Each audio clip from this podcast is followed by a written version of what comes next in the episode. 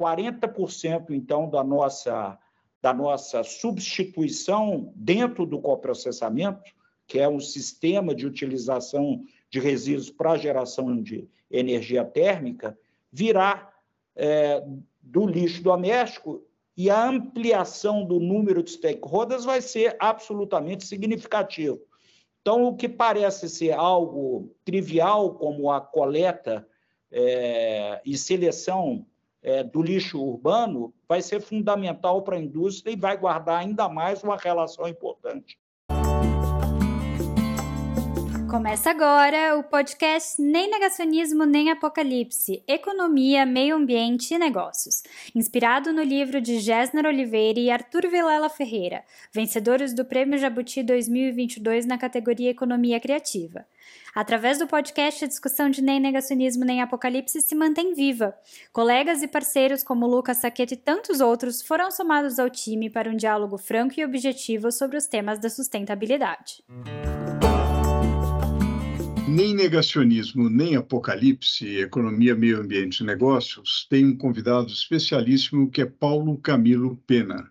Paulo Camilo, muito obrigado por uh, ceder o seu precioso tempo para uma conversa informal aqui com Arthur Ferreira, que é o meu coautor aí no livro Nem Negacionismo Nem Apocalipse, o Lucas Saqueto, economista, Gabriela, que é a nossa coordenadora dessas conversas é, do podcast semanal.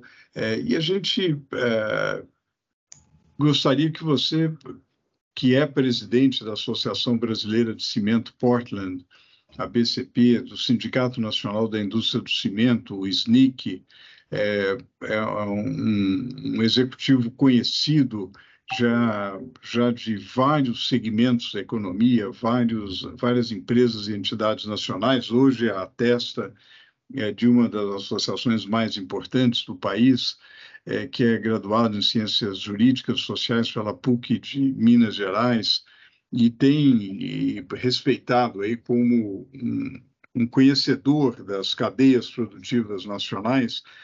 Queria saber como você viu na sua experiência profissional a evolução do tema é, dessas três letrinhas aí do ESG, né, meio ambiente, responsabilidade social e, e, governança corporativa. Como é que você é, viu a evolução desse tema? Quer dizer, há, há 20 anos atrás menos importante, hoje bastante importante. É, como é que você vivenciou isso, Paulo? É, primeiro, agradecer a oportunidade, cumprimentar a todos e dizer da satisfação que é poder tratar de um tema que para mim é tão caro, Gessner. É, é, isso é, me faz lembrar é, de um passado não tão recente. Eu vou é, me alongar mais do que esses 20 anos e de que eu vou discordar frontalmente da sua posição de que ele não era importante, porque ele se tornou efetivamente importante, pelo menos para mim, quando em 1977, eu, muito jovem, é, participei de uma experiência única, que foi a criação da Secretaria de Ciência e Tecnologia de Minas Gerais. Foi a primeira das secretarias de, dedicadas ao tema, ela surgiu a partir de uma diretoria da Fundação João Pinheiro, Diretoria de Tecnologia e Meio Ambiente, é, e foi criado o primeiro Conselho de Meio Ambiente do Brasil, estadual do, do Brasil. Então, eu tive a oportunidade é, de participar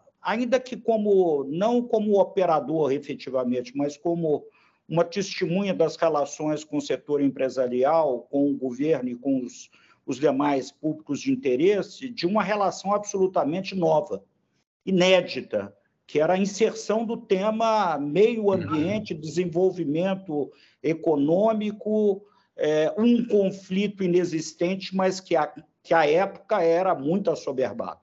Né? Uhum. E, e, ao longo desse período eu tive a oportunidade de passar de, por diversas, é, diversas atividades empresariais que evidenciava claramente essa evolução dessa relação, dessa incorporação dos stakeholders com o poder público, com o setor financeiro, com o setor empresarial, e que foi sendo lapidado ao longo do tempo. Então, é, esse foi um processo longo, muitas vezes doloroso em razão de extremismos de parte a parte, mas que acabou convergindo por uma visão, talvez em razão muito mais da necessidade de correções de rumo e não pelos ganhos efetivos ao longo do tempo, é que ser construído é, de maneira adequada. Então, é, é, eu pude, então, constatar é, uma evolução significativa da inserção do tema ambiental, da interação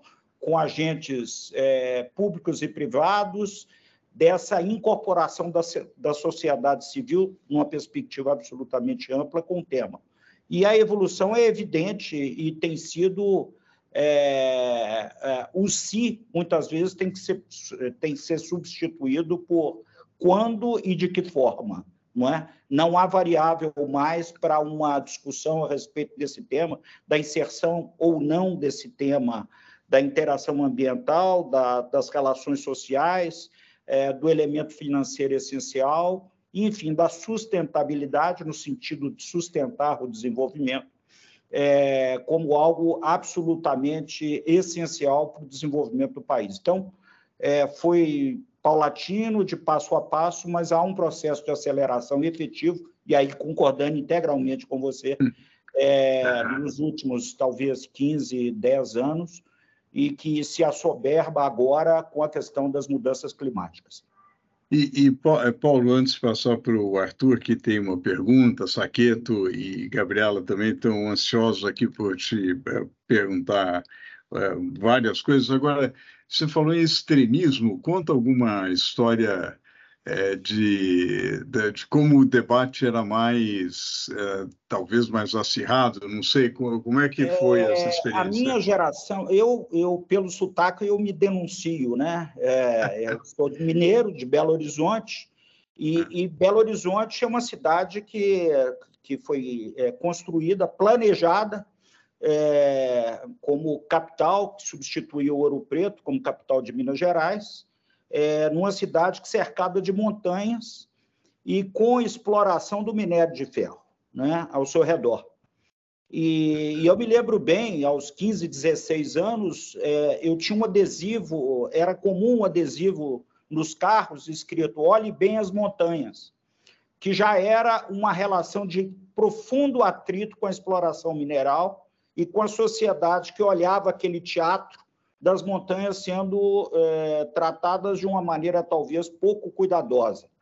E isso estabeleceu efetivamente um conflito com aquela geração, é, aquela geração é, não, é, não tinha um diálogo efetivo com a, com a atividade econômica importante. Minas Gerais tem um nome que explica a razão da, da atividade. Hum e eu me lembro bem também de que eu morava perto de uma área de exploração é, mineral, onde a porta é, da, de entrada dessa, dessa mina é, é mineração afaste-se.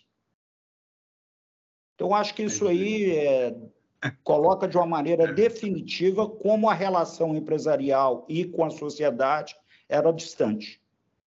Isso, muito interessante, Paulo. Arthur? É, Paulo, acho que você com, tem uma. Um, hoje você passou por diversos setores, hoje está com um foco bastante grande na produção é, de cimento, que guarda aí alguma relação com a mineração, né, com a retirada de, de recursos naturais. E você falou agora, até agora de uma forma mais ampla, e como é que essa questão dos temas SG tem evoluído dentro da cadeia é, do cimento, Paulo? Olha, é, talvez contextualizar muito rapidamente que essa indústria surgiu em 1926 no interior de São Paulo como forma de desenvolver a infraestrutura ferroviária do, do Brasil. É, e de lá para cá é, é, houve uma efetiva, é, uma efetiva evolução dessa indústria, é, uma contribuição importante para que houvesse um desenvolvimento tecnológico, científico, tecnológico, inovação.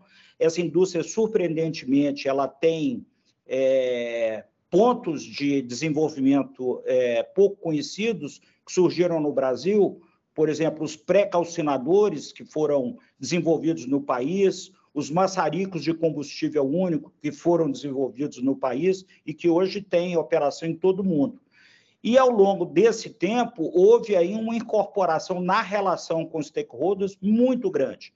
É, é a característica da indústria do cimento é sempre ter a, a sua planta próximo dos centros de consumo, o que significa a, necessidade, a necessária relação com com o consumidor, com as cidades e com seus habitantes. Então, houve um processo de aprendizado muito grande é, e também não foi diferente no passado em relação à, à mineração como de uma maneira geral, é, uma, um afastamento, um distanciamento que ao longo do tempo foi, foi, foi diminuindo significativamente, e que eh, fez com que também houvesse um aprendizado grande com a incorporação desses stakeholders na relação e no próprio consumo desse produto.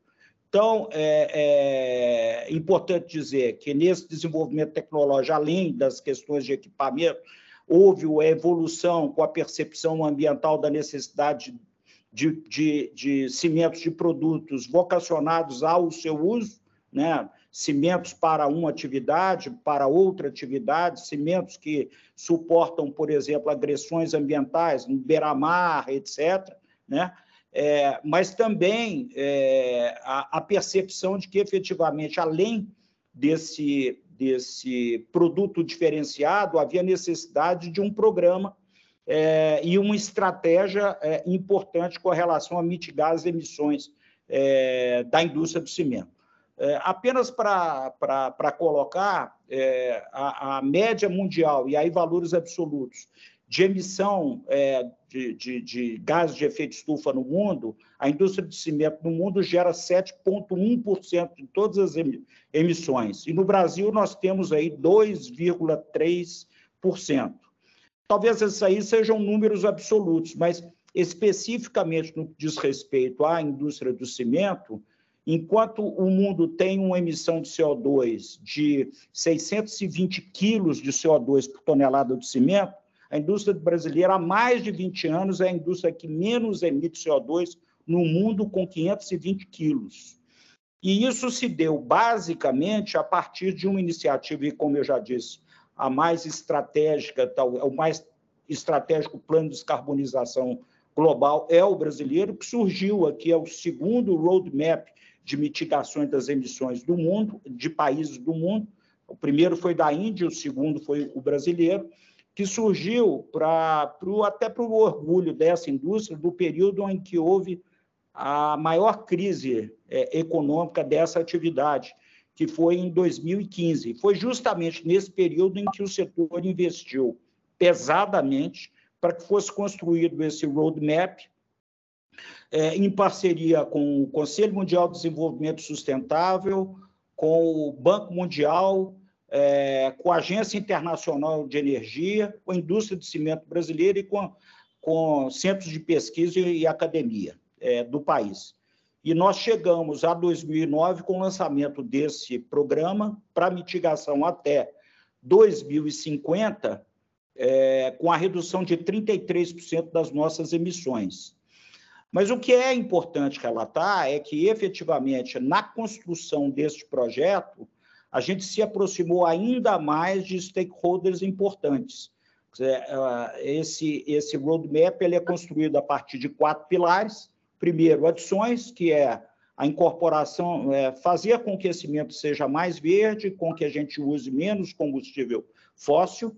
O segundo, é combustíveis alternativos. O terceiro, o que a indústria brasileira já faz já há bastante tempo, é, principalmente a partir de decisões mal tomadas ao longo do tempo, que é a eficiência energética, e algo novo que é captura e estocagem de carbono, que está no banco das, das universidades, dos institutos de pesquisa, que deve entrar no jogo a partir de 2030, 2035. Mas o fato é que, é, me detendo em combustíveis alternativos, é, eu cito um exemplo que demonstra a, a nossa inserção definitiva na questão ESG. Foi feito, além desses quatro pilares, uma pesquisa em todo o país, onde se identificou as diferentes biomassas que a indústria poderia utilizar em substituição ao coque, que é um combustível fóssil dolarizado e fortemente emissor. Então, a gente identificou o quê? A gente identificou que a gente tem um caroço de açaí, cujo fruto é 70% é, do fruto é o caroço. Eu tenho a, é, no norte do Brasil, eu tenho casca é, de babaçu, é, no norte e no nordeste, eu tenho é, cavaco de madeira no reflorestamento, eu tenho palha de arroz é, no arroz do sul, ou seja, nós identificamos uma série de combustíveis alternativos que se aliam a outros combustíveis, como, por exemplo, o pneu, que tem um impacto importante, porque 60% da produção de pneus descartados vai para a indústria de cimento para se transformar em energia, e esse volume de cimentos evita efetivamente uma série de danos à sociedade, por exemplo, chikungunya e dengue. Não é? Só para você ter uma ideia, se você enfileirar esses pneus 60 milhões de pneus que são consumidos pela indústria do, do cimento, pneus consumidos no Brasil, você dá uma volta e um terço em redor do eixo da Terra. Né? Então, isso dá uma dimensão efetiva é, da quantidade, o volume necessário para geração da energia térmica é, da indústria de cimento. Mas, mais do que isso, quando você está falando dessa biomassa, você incorpora é, stakeholders importantes. Então, o catador de açaí, que tinha como renda tão somente o produto é, e a sua venda, ele passa a incorporar também na sua geração de renda e na relação é, com a indústria do cimento é, um, algo que, que impulsiona e faz com que haja o desenvolvimento social dessa, dessa, da, dessa atividade econômica. Então, há um número grande de benefícios. Agora, essa multiplicidade de stakeholders, ela é muito maior do que se imagina, porque até 2050, cerca de 40% da energia térmica que nós vamos substituir como combustível alternativo, ela vem do lixo doméstico. 40%, então, da nossa da nossa substituição dentro do coprocessamento, que é um sistema de utilização de resíduos para geração de energia térmica, virá é, do lixo doméstico e a ampliação do número de stakeholders vai ser absolutamente significativo. Então, o que parece ser algo trivial, como a coleta é, e seleção é, do lixo urbano vai ser fundamental para a indústria e vai guardar ainda mais uma relação importante.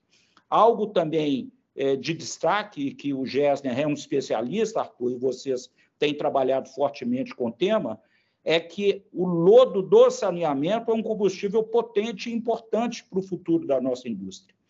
Então, é, um país que, é, lamentavelmente, precisa de avançar é, em temas, lamentavelmente, não dispõe de um sistema sanitário eficiente, é, ele vai fornecer, tão logo ele incorpore esse novo ativo, algum subproduto, é, uma economia circular fundamental para o desenvolvimento de uma atividade que é também fundamental para o bem-estar e o desenvolvimento do país.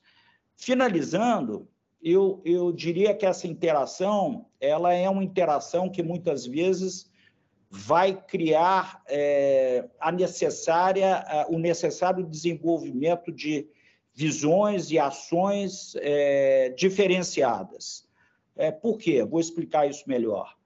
É, esse país é um país que tem quase 6 bilhões de déficit habitacional, é um país que tem uma malha rodoviária com apenas 12% é, pavimentada e uma série de outros, um saneamento que serve tão somente a, a menos, é, com déficit de quase 40%, a água tratada também com quase 20%, cerca de 20% de déficit, ou seja, é, se por um lado nós teremos que equilibrar a nossa produção de cimento, fazendo-a mais verde, é, por outro, nós temos que suprir a necessidade da sociedade é, com uma infraestrutura, uma infraestrutura que hoje é extremamente incipiente.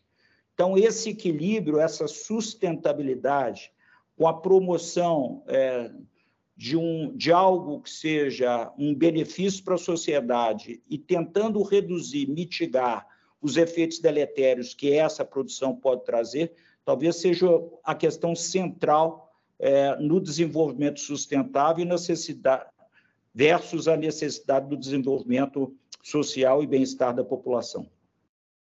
Muito bom, Saqueto.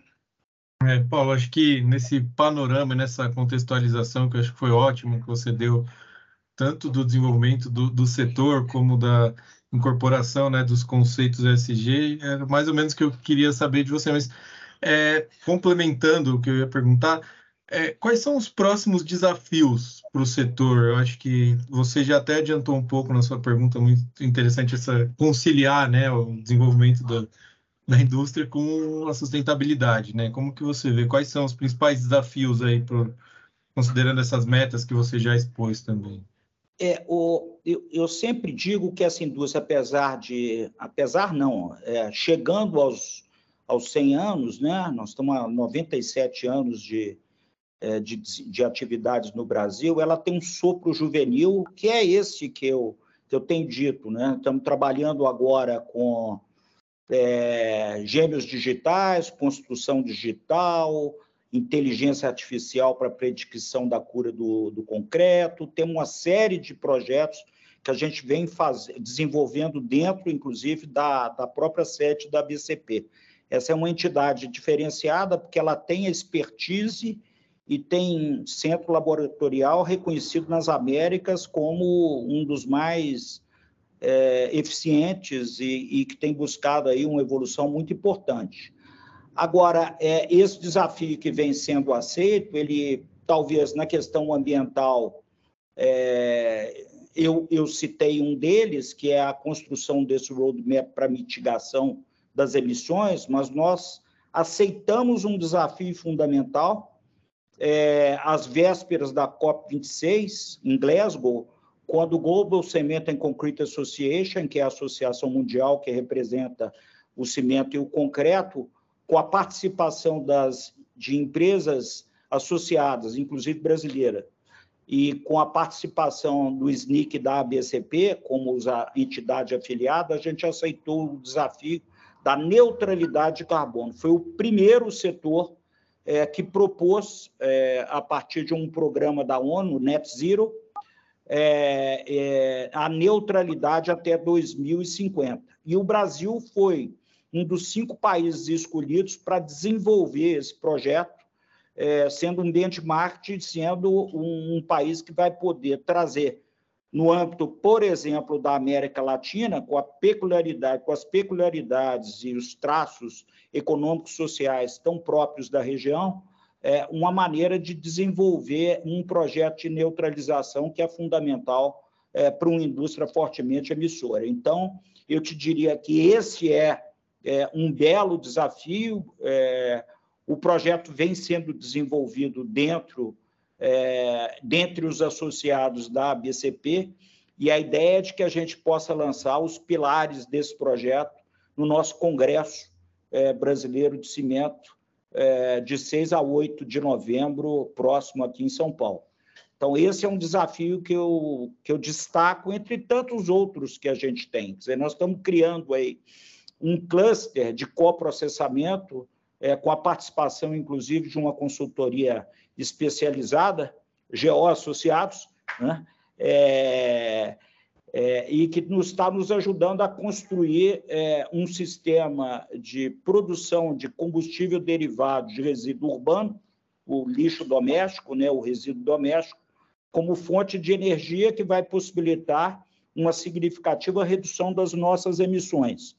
A participação, inclusive, é, do Euroclima, a GTZ está participando e trabalhando com a gente, e, e, é também um desafio importante, que é incorporar uma fonte alternativa de energia que fundamental é, para o desenvolvimento do país. Eu finalizaria é, a contribuição que a indústria tem no desenvolvimento tecnológico e na inovação para os desafios de infraestrutura que o país tem. Então, há, por exemplo, agora, uma proposta governamental de, nos próximos quatro anos, a construção de 2 milhões de unidades habitacionais do país para reduzir esse déficit habitacional importante. E é, a Lei Geral do Saneamento, o desenvolvimento dessa atividade, que o cimento tem um papel fundamental e essencial é, para que a, gente chegue e consiga chegar às metas importantes que, que, a, que o marco regulatório impõe. Então, talvez estes aí sejam alguns dos grandes desafios que nós temos para os próximos anos e décadas, e com um marco importante em 2030 para que já é, com o compromisso, já apresentarmos resultado. Né? Não é algo que será que surgirá em 2050 como algo feito e acabado, mas metas que serão deverão ser cumpridas ao longo do tempo. E um dos marcos importantes é o ano de 2030, sem o que e sem um direcionamento da indústria é, de transformação, é, pouco poderá ser feito. Aqui eu, eu destaco também a questão é, do desenvolvimento que a indústria tem é, feito junto a, ao governo federal, aos governos, ao longo do tempo, na construção de um mercado de carbono, que é algo absolutamente é, necessário, essencial. É, nós temos trabalhado é, no, no, na, na, construção do Sistema Brasileiro de Comércio de Emissões, principalmente as empresas dedicadas, as empresas é, carbono intensivas, e, e trabalhado na, num modelo que construa, faça com que o país é, uma ferramenta fundamental é, para que a gente tenha uma menor pegada de carbono e que tenhamos uma, uma indústria mais limpa. Com efetivamente a, a, o que nos cabe, que é hoje é, tão somente 10% das emissões que o país, é, dentro do, do total de emissões que o país tem. Outro e final compromisso que eu, é, é que eu citaria é a adequação da indústria do cimento integralmente aos Objetivos de Desenvolvimento Sustentável, que são fundamentais é, para que haja uma integração efetiva, não só dentro do, do país, como é, é, nas relações internacionais. Gabriela. Doutor Paulo, muito interessante todas essas informações que o senhor passou para a gente. Eu pergunto se tem algum tema que a gente deixou de falar aqui no episódio, que o senhor queria comentar. Não, eu acho que há um processo de mobilização uh, e, uma, e, uma, e uma visão clara de que é, a indústria brasileira é responsável por é, puxar esse, esse tema de uma maneira definitiva é, e que poderá demonstrar a viabilidade da, da adequação das relações entre os diversos stakeholders com, com o desenvolvimento social e, e a questão ambiental. Então, acho que, que é, é o efeito que, que isso positivo que isso poderá trazer à sociedade e os demais segmentos econômicos. Eu acho que acho que a gente cobriu aí de uma maneira bastante é, significativa aí as, as, as, diversas áreas de, de interesse da indústria do cimento. Eu, eu talvez um ponto ou outro aí que eu possa ter é, me esquecido, a incorporação, por exemplo, é, da, quando eu falo da, da questão dos resíduos domésticos, né, é, do papel importante que o stakeholder é, hoje percebido com clareza, que é o catador, as cooperativas de resíduo, tem, e essa relação que nós hoje temos é, desenvolvido no, nos consórcios municipais, tem uma série de, de, de iniciativas que a indústria vem tomando e que vem trazendo a cada vez, cada, cada vez mais uma relação próxima com, com uma multiplicidade imensa de stakeholders. Eu acho que talvez esse mapeamento dos diversos públicos de interesse da indústria de cimento seja praticamente infinita e, e aos milhões, não é? quando você, repetindo, quando você trata de um resíduo que é cuidado por 80, 70 milhões de, de quilos por ano, é, você pode imaginar a, essa cadeia, é, como ela integra um conjunto de pessoas e como é importante você se aproximar para conhecer, é, minimizar os impactos, maximizar os pontos positivos. Eu acho que acho que a todo momento há um processo de aprendizado que a sociedade moderna vem nos trazer. Eu acho que é basicamente isso. Paulo, muitíssimo obrigado. Acho que você deu um, um quadro muito, muito amplo, abrangente, é, mostrou o seu papel pioneiro aí na, na discussão ambiental, de responsabilidade social, de governança, é, chamando atenção para a discussão é, há várias décadas atrás e mostrando a evolução. Eu acho que os, o público de internautas, ouvintes, é, pesquisadores, profissionais, lideranças comunitárias vai se beneficiar muito dessa conversa e que eu espero que se repita e que a gente acompanhe é, com você, aprendendo com você aí a, as, a, todas as iniciativas é, da, da cadeia do cimento. Muitíssimo obrigado. Muito obrigado. Obrigado a todos. Um prazer. Este foi o podcast Nem Negacionismo, Nem Apocalipse. Obrigada pela audiência e até a próxima.